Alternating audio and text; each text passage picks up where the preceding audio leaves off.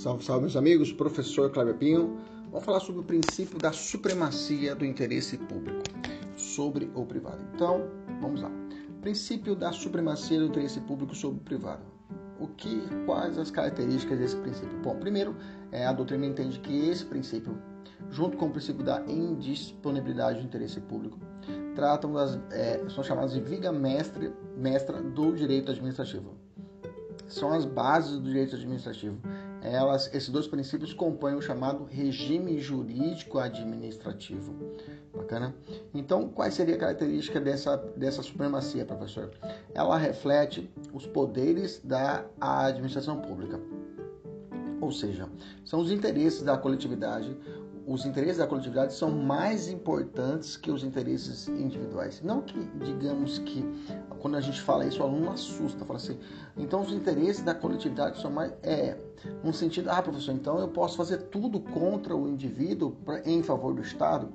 Não, porque existem outros pilares, existem limites. A própria administração pública, o regime jurídico é isso.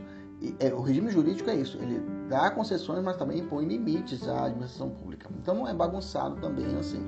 Mas o, o plano de fundo é isso. O plano de fundo é que existe o interesse coletivo, o interesse coletivo diante do interesse privado, esse deve prevalecer.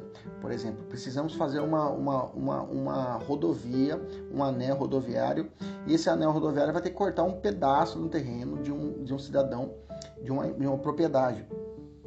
Nesse caso, o corte realizado na calçada ou para dentro do terreno do sujeito será realizado com devida indenização.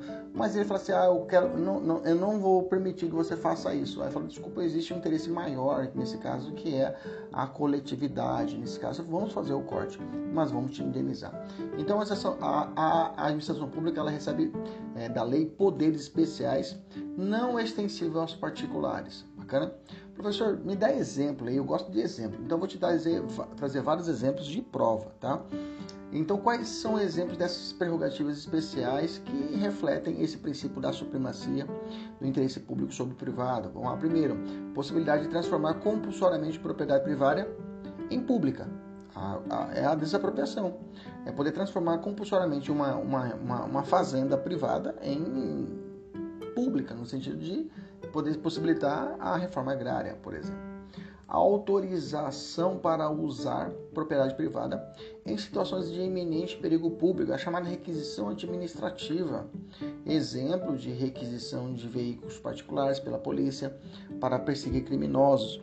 É, recentemente tivemos umas queimadas no Mato Grosso, ah, algumas fazendas foram utilizadas de base para o pouso de helicópteros. Isso tudo é a chamada requisição administrativa beleza? Inclusive prevista na nossa Constituição Federal que a pessoa, se caso se sentisse prejudicada por essa requisição, poderá buscar a justiça e se houver dano, ele poderá receber uma indenização ulterior, né? Ulterior é posterior. 3. Poder de convocar particulares para execução compulsória de atividades públicas.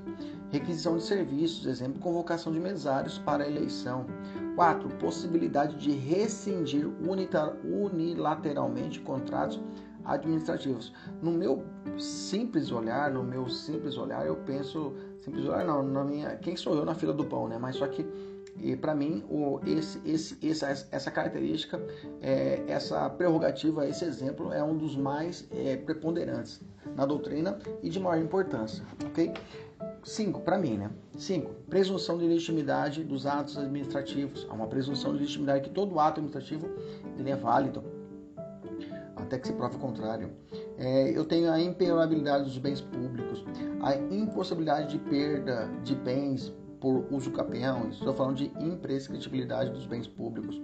Bem que, na verdade, depois estiver estudando isso de forma particular, existem algumas exceções à regra, mas a regra é essa. Tá? Presença de cláusulas exorbitantes no contrato administrativo, poder de polícia sobre os particulares, né? Cara, é, se ele não cumprir uma determinada é, norma, um decreto de ficar aberto o mercado até as 10 horas, na situação de pandemia do Covid-19, né? Como ocorreu em muitos municípios. Se caso ultrapassasse é, aquele horário, ele poderia ser fechado, multado. Poder de polícia, tá? São desdobramentos da supremacia do interesse público sobre o privado. A imperatividade, a exigibilidade, a autoexecutoriedade e o poder de autotutela. Beleza? Até a próxima. Tchau, tchau.